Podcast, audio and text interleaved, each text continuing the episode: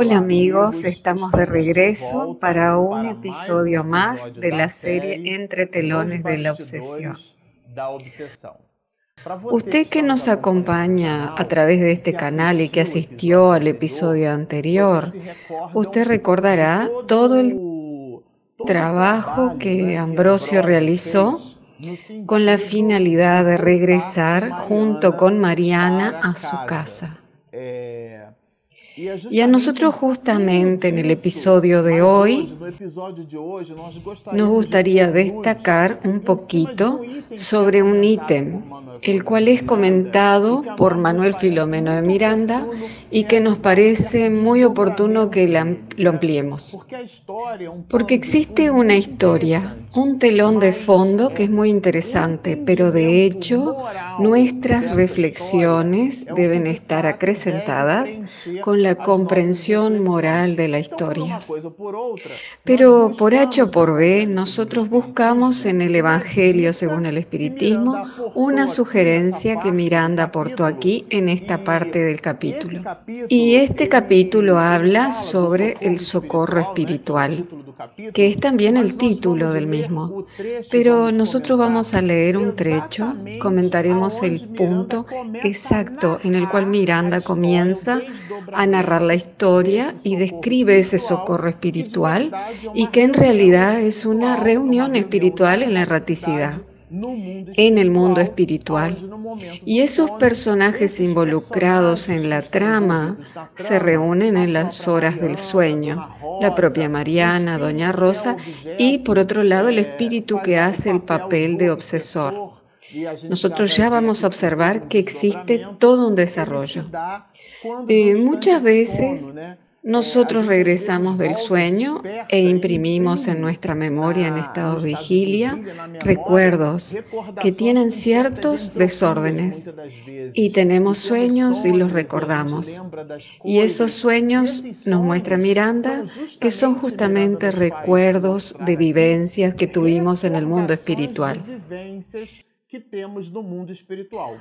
Además, el propio Manuel Filomeno de Miranda nos dice eh, que cuando él asistía a la familia, a esa familia siendo él su tesorero y después cuando asumió la presidencia de la Unión Espírita Bahiana, actual Federación Espírita del Estado de Bahía, lo hacía junto a José Pititinga. Cuando Miranda iba a dormir en los instantes del sueño, en una especie de mediunidad sonambúlica. En desdoblamiento, participaba de las reuniones mediúmnicas Participaba de las dinámicas en la erraticidad y cuando regresaba al cuerpo, él imprimía las células de la memoria, en su estado de vigilia, el recuerdo ipsis verbis, tal cual ella se había producido en el mundo espiritual. Y la mayoría de nosotros, cuando imprimimos esos recuerdos, lo hacemos con cierto grado de entropía. Entonces nosotros tenemos sueños, recuerdos que no están en relación directa con lo vivenciado, sino que son rastros de dicha vivencia. Por H o por B, el libro nos trae justamente esa dinámica sobre qué nos sucede a nosotros la mayor parte de las veces como consecuencia del desarrollo de una reunión mediúnica. Bueno, nosotros nos detuvimos cuando Ambrosio reprendía a los espíritus que estaban incitando a la joven a cometer un desatino. Y si ustedes recuerdan, doña Aurelina era la señora que había cuidado a esa familia. Tenía una relación similar a la de una madre con Mariana. Así como con los demás compañeros, con el matrimonio anciano de Doña Rosa y el señor Mateo, datos que son aportados aquí por Miranda. Por lo cual ella, Doña Aurelina, tenía una relación materna, como si fuera madre e hija, y sintiéndose muy preocupada al recibir la intuición de Ambrosio, quien había sido designado por Saturnino con la misión de ir hasta la casa, existiendo toda una planificación aquí. Ella entonces aborda a la joven en una plaza pública y encontramos la siguiente anotación de Miranda.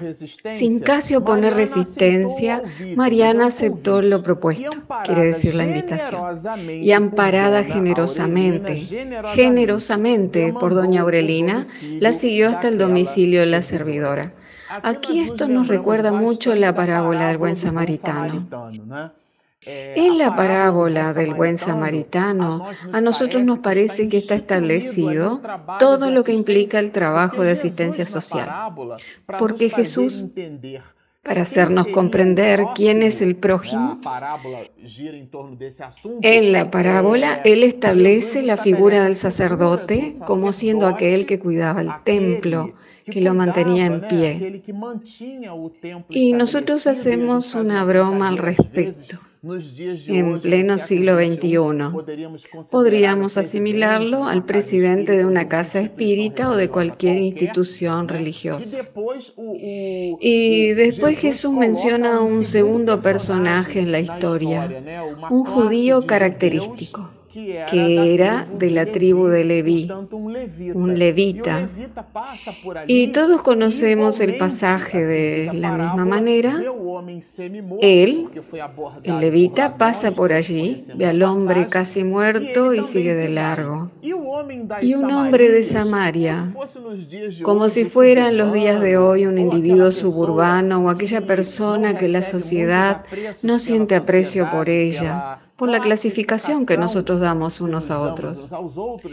Eh, fue justamente ese el que cura las heridas de aquel hombre casi muerto y lo lleva a un hospedaje, lo deja allí y le entrega dinero al hospedero para que lo cuide y le dice, cuando yo regrese le pagaré el resto de los gastos si por acaso se producen antes de mi regreso.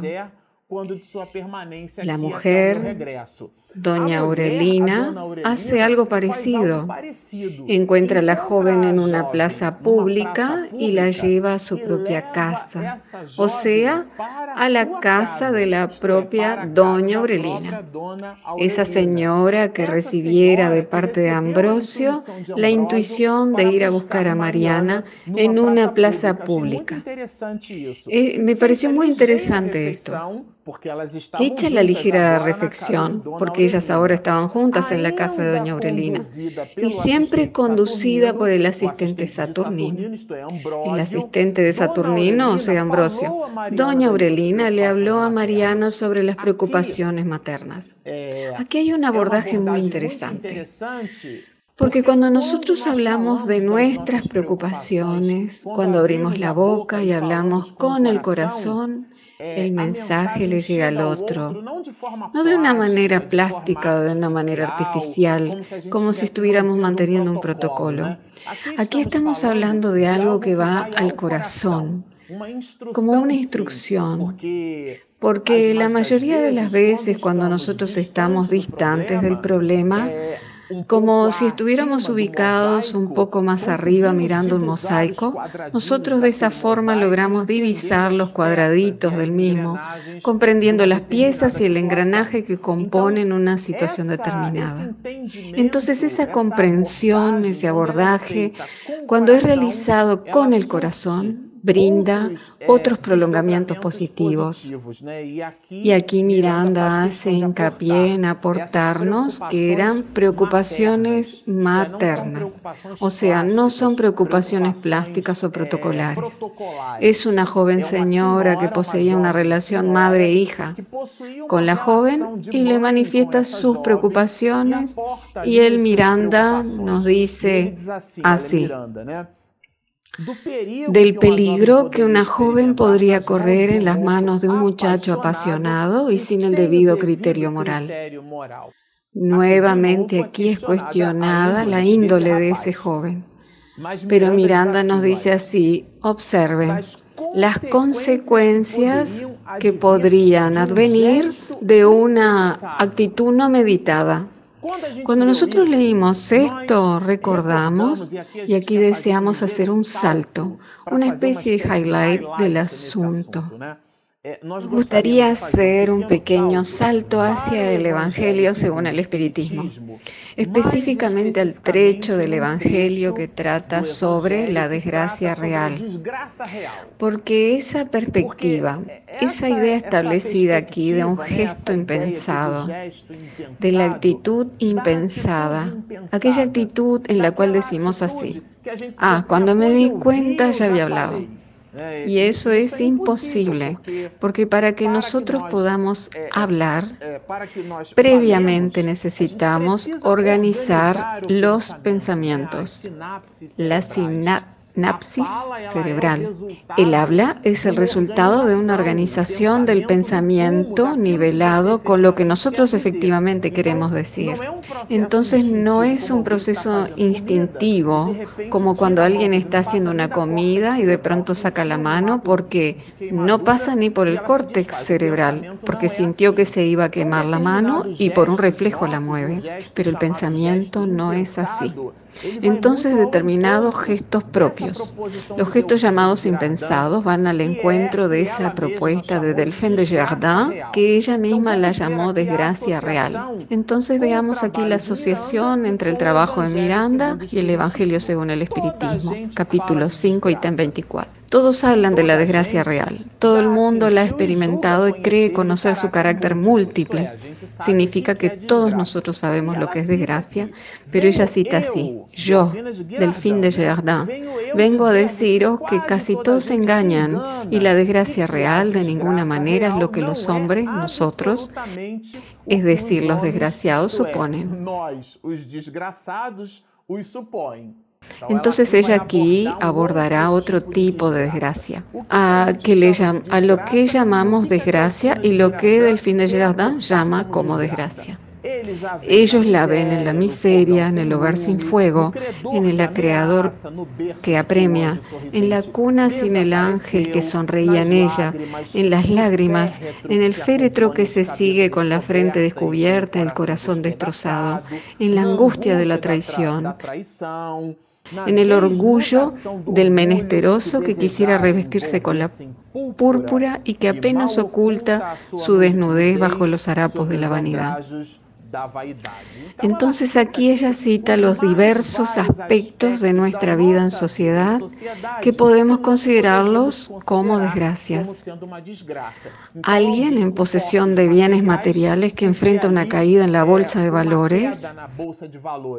Nosotros observamos determinadas empresas cuyos títulos, cuyas acciones en la bolsa de valores valen millones o tal vez billones de dólares y como resultado de una murmuración, de una difamación o de una dinámica cualquiera de la propia sociedad, el valor especulativo de aquella empresa disminuye y a su vez las acciones caen y el patrimonio de aquella organización se ve reducido en menos de 24 horas por el anuncio de la bolsa entre un día y otro, perdiendo millones y millones de dólares.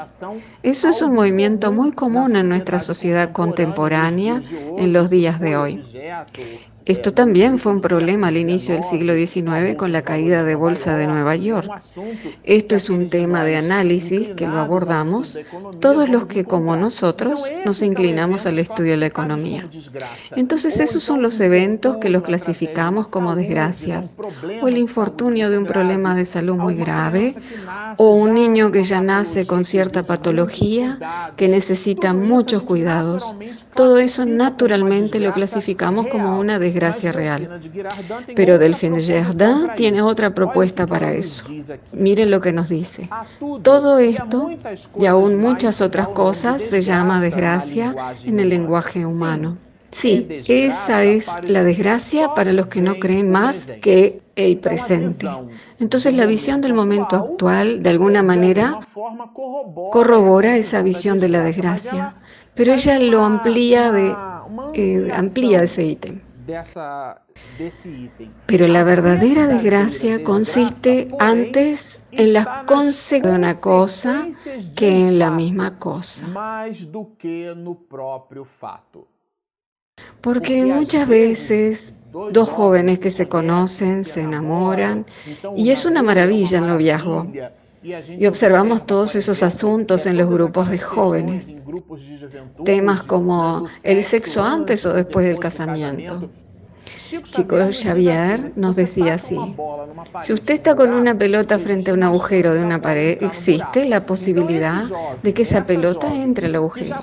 Entonces esa o aquel joven que buscan las relaciones sexuales al comienzo de la relación, ahí está el dicho de Chico Javier. Él o ella está atacando una pared con una pelota y existe una chance de que la pelota entre, existe la posibilidad de un embarazo. Y ellos generalmente están en una tierna edad, están estudiando, no tienen condiciones de mantener aquel brote que se aproxima. Porque André Luis nos presenta que la población del mundo espiritual cuadruplica la población terrestre. Entonces, si somos más de 7 mil millones sobre la faz de la Tierra, son más de 30 mil millones de habitantes del mundo espiritual que están esperando una brecha para reencarnar.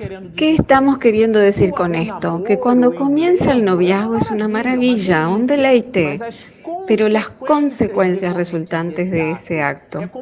Eh, lo mismo se da, por ejemplo, cuando las personas buscan el placer a través del tabaquismo, del alcoholismo, y eso fue incluso objeto de análisis de Manuel Filomeno de Miranda al comienzo de este trabajo entre telones de la obsesión. Él la divide en tres partes y en la parte que trata el tema examinando la obsesión, Miranda hace hincapié en mencionar vicios que son socialmente aceptados.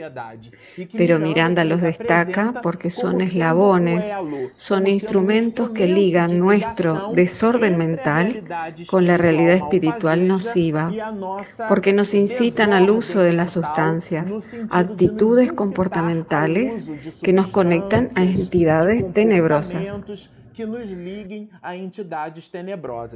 Entonces, Delfín de Gerardin, cuando nos habla de la desgracia real, ella no habla exactamente de las actitudes, sino de las consecuencias resultantes de esa misma actitud. Entonces, cuando encontramos en los entretelones de la obsesión lo que Manuel Filomeno de Miranda nos menciona, el discurso de doña Aurelina sobre sus aflicciones, del peligro que una joven podría correr en las manos de un muchacho apasionado y sin el debido criterio moral, de las consecuencias que podrían advenir de una actitud no meditada. Estamos hablando de esa página del Evangelio según el Espiritismo Recomiendo la lectura nuevamente de Delphine de Girardin, en donde ella nos presenta la desgracia real. ¿Y cuántos de entre nosotros sintonizamos con entidades malhechoras en una milésima de segundos o de minutos? Por ejemplo, si nosotros cerramos el paso con el vehículo y provocamos un accidente de tránsito y la consecuencia de aquello es una desgracia real. Cuando no, los resultados son molestias y enfermedades, consecuencias judiciales o consecuencias en la estructura física de alguna persona. Queremos decir que esas son las consecuencias morales. Entonces Mariana, cuando huye del hogar incitada por ese enemigo espiritual, Ambrosio, como consecuencia de la orquestación de Saturnino, multiplexaba las posibilidades de, dicha situación.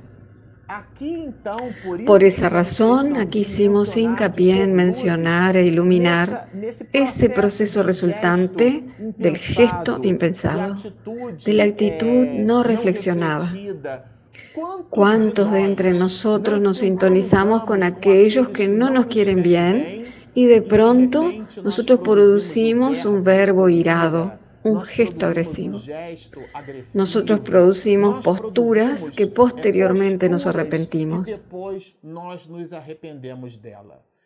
Y Delfín de Gerda y Manuel Filomeno de Miranda nos presentan justamente la necesidad de ponderar.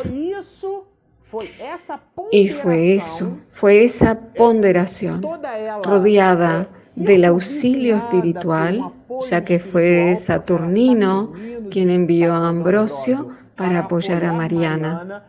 Fue ese conjunto de actitudes que la envolvió a Mariana, evitando que ella produjera consecuencias nocivas como resultado de su gesto impensado. Y aquí Miranda nos dice más, y como si hablase a su propia hija con lágrimas. Esto aquí, señores, es un verbo con emoción. Es la frase de Juan el Evangelista, porque vuestra boca habla de lo que está lleno vuestro corazón. Era un diálogo fraterno, un verdadero trabajo de asistencia, hecho por una señora, comenzando en una plaza pública y finalizando en el recinto doméstico. Y eso va más allá. Sintiéndose inmensamente cansada y dominada por la suave energía de la anciana amiga, la joven aceptó. Miren, señores, qué interesante. Aquí nos muestra la idea del libre albedrío, de nuestra libertad de arbitrar o sea, de decidir en aportar nuestra opinión para nuestras propias actitudes. Entonces nosotros somos influenciados, sí, pero quien determina nuestro comportamiento somos nosotros mismos. Entonces la joven aceptó la sugestión y de esa forma doña Aurelina se transformó en el ángel de la alegría para la angustiada madre que aguardaba la vuelta de la hija. Entonces aquí está la conclusión, encerrándose así el primer paquete de las providencias del mundo espiritual superior. Concluida la tarea, Ambrosio retornó al trabajo espiritual a fin de informar a Saturnino los resultados de la tarea realizada. Significa que le informó eh, que todo transcurrió bien, aquella actividad que usted me indicó está finalizada. Y permítanme un devaneo. Es, por ejemplo, como en las ciencias computacionales.